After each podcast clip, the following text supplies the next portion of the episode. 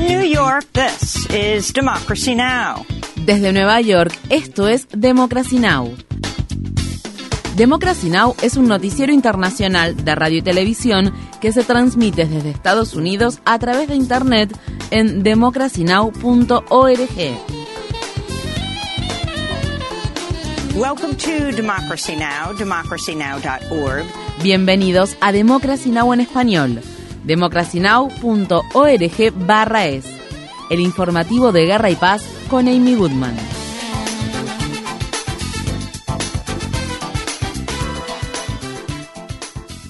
Ucrania afirma haber recuperado alrededor de 8.000 kilómetros cuadrados de territorio tras una contraofensiva contra Rusia que tuvo lugar en gran parte en la región de Kharkov. En la mañana del miércoles, el presidente ucraniano Volodymyr Zelensky visitó la ciudad de Isium, que las Fuerzas Armadas ucranianas recuperaron durante el fin de semana. A pesar de los avances de Ucrania, Rusia todavía ocupa alrededor de un quinto del territorio ucraniano. El martes, el presidente de Estados Unidos, Joe Biden, se negó a decir si consideraba que la última ofensiva de Ucrania era un punto de inflexión en la guerra.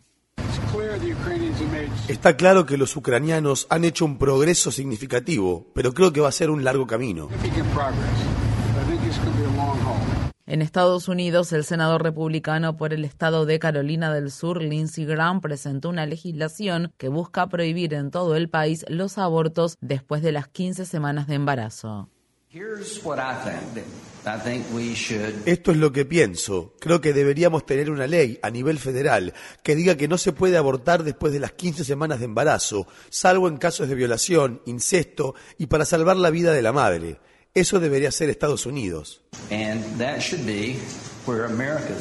La propuesta de prohibición del aborto a nivel nacional de Graham sorprendió a parte de la clase política de Washington, D.C., incluidos algunos republicanos que dicen que los estados son los que deben abordar el tema y no el gobierno federal. Según el proyecto de ley de Graham, los estados aún podrían imponer prohibiciones más estrictas en relación al aborto. La presidenta de la Cámara de Representantes, Nancy Pelosi, escribió en Twitter el martes que la propuesta de prohibición del aborto a nivel nacional hoy es la señal más reciente y clara de la intención de los republicanos pro-Trump de criminalizar la libertad de salud de las mujeres en los 50 estados y arrestar a los médicos por brindar atención básica. En Estados Unidos, la legislatura del estado de Virginia Occidental aprobó una prohibición casi total del aborto. Sí, como se espera, el gobernador republicano Jim Justice firma el proyecto de ley. Virginia Occidental se convertirá en el segundo estado, después de Indiana, en promulgar una nueva prohibición del aborto luego de que la Corte Suprema revocara el histórico fallo del caso Roe contra Wade de 1973, en el que se determinó la legalización del aborto en todo Estados Unidos. Los legisladores republicanos dijeron que esperan que el proyecto de ley resulte en el cierre de la única clínica de abortos del Estado. La prohibición casi total del aborto en Indiana entra en vigencia el jueves. En Estados Unidos, el martes, los estados de Nuevo Hampshire, Rhode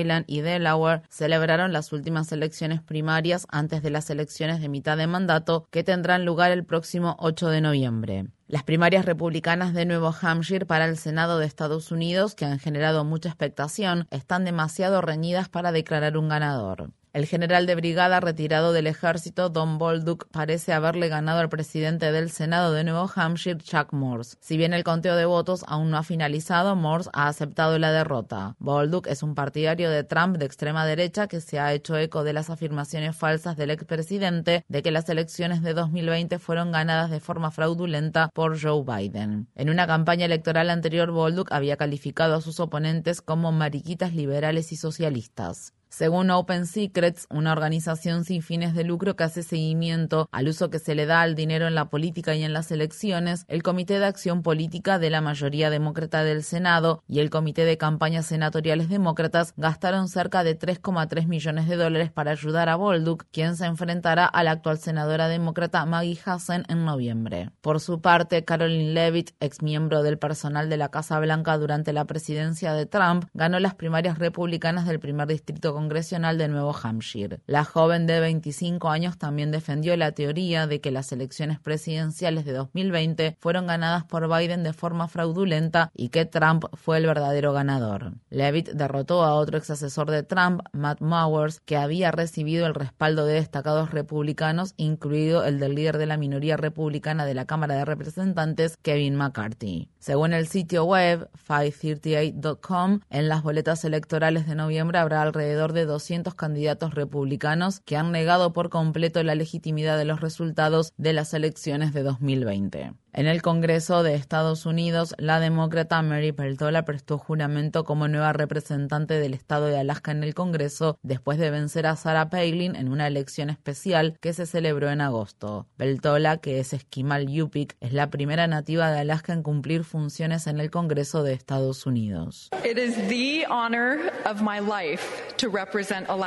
Es el honor de mi vida representar a Alaska, un lugar al que los ancianos y ancestros de mi pueblo han llamado hogar durante miles de años, donde hasta el día de hoy muchas personas de mi comunidad llevan adelante nuestras tradiciones de caza y pesca. Soy humilde y estoy profundamente honrada de ser la primera nativa de Alaska elegida para este cargo y la primera mujer en ocupar un escaño en la Cámara de Representantes por Alaska.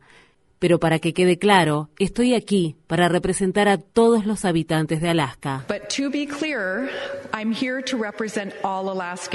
En otras noticias del Capitolio de Estados Unidos, una nueva investigación que realizó el periódico The New York Times halló que al menos 97 miembros actuales del Congreso de Estados Unidos o sus familiares cercanos compraron o vendieron acciones u otras inversiones que se relacionaban directamente con el trabajo de los comités legislativos de los que formaban parte. Un caso que el periódico destacó involucra al congresista de California, Alan Lowenthal, quien forma parte del Comité de Transporte de la Cámara de Representantes. En 2020, su esposa vendió acciones de la empresa Boeing un día antes de que dicho comité publicara un informe condenatorio sobre los problemas que tenían los aviones 737 MAX de Boeing. En Londres, miles de personas se agolpan este miércoles en las calles para ver la procesión que lleva el féretro de la reina Isabel II desde el Palacio de Buckingham hasta Westminster Hall, donde sus restos reposarán hasta que se celebre el funeral de Estado el lunes. Para más información sobre cómo se recuerda a la reina en Irlanda del Norte, visite nuestro sitio web democracynow.org/es. En Estados Unidos, el secretario de Trabajo Marty Walsh se reunirá este miércoles con compañías ferroviarias y altos funcionarios sindicales, ya que más de 110.000 trabajadores ferroviarios amenazan con declararse en huelga el viernes en protesta por el deterioro de sus condiciones laborales. La huelga podría interrumpir las cadenas de suministro en todo el país. El martes la secretaria de prensa de la Casa Blanca, Karine Jean-Pierre, dijo que el gobierno de Biden está trabajando para tomar medidas en caso de que comience una huelga.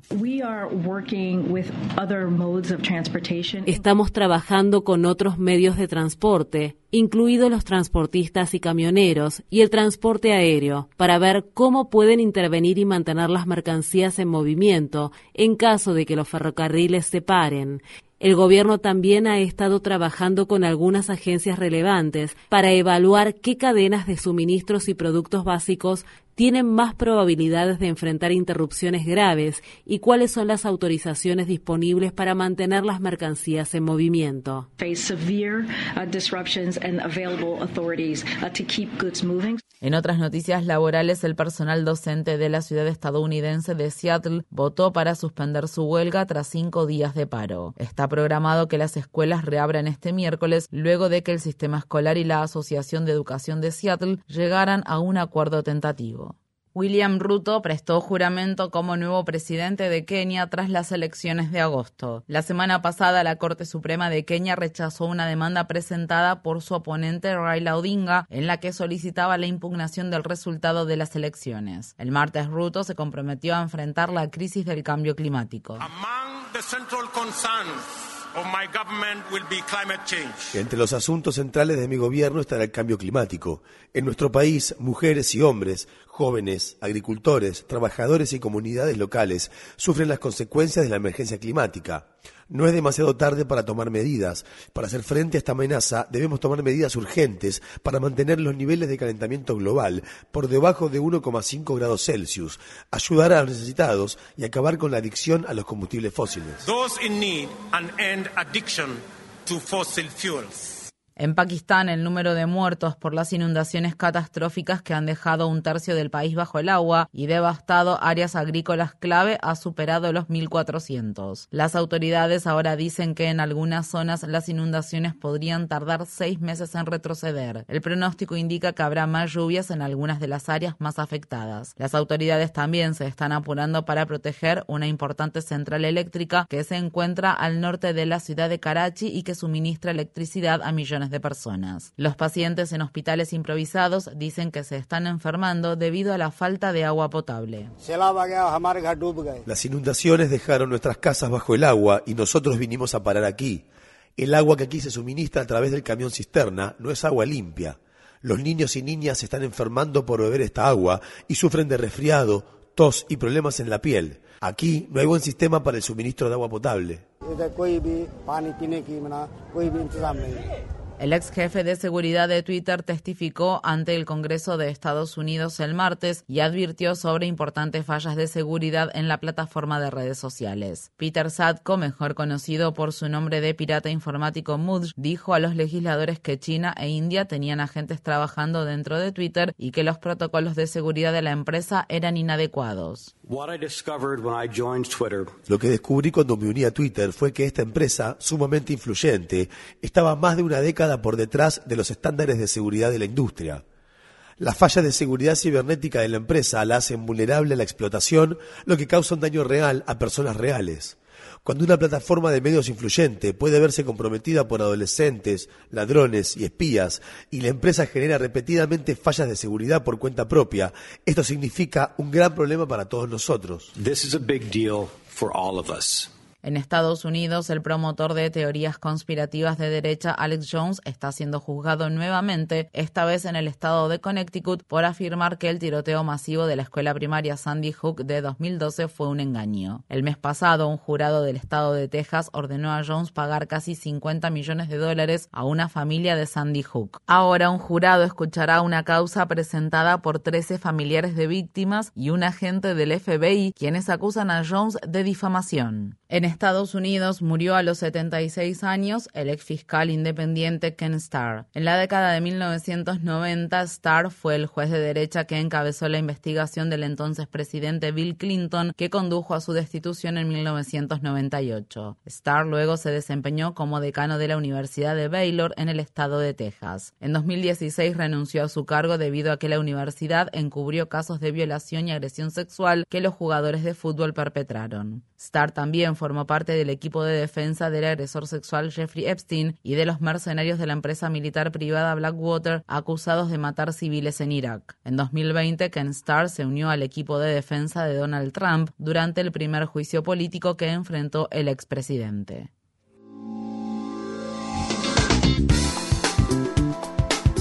Infórmate bien.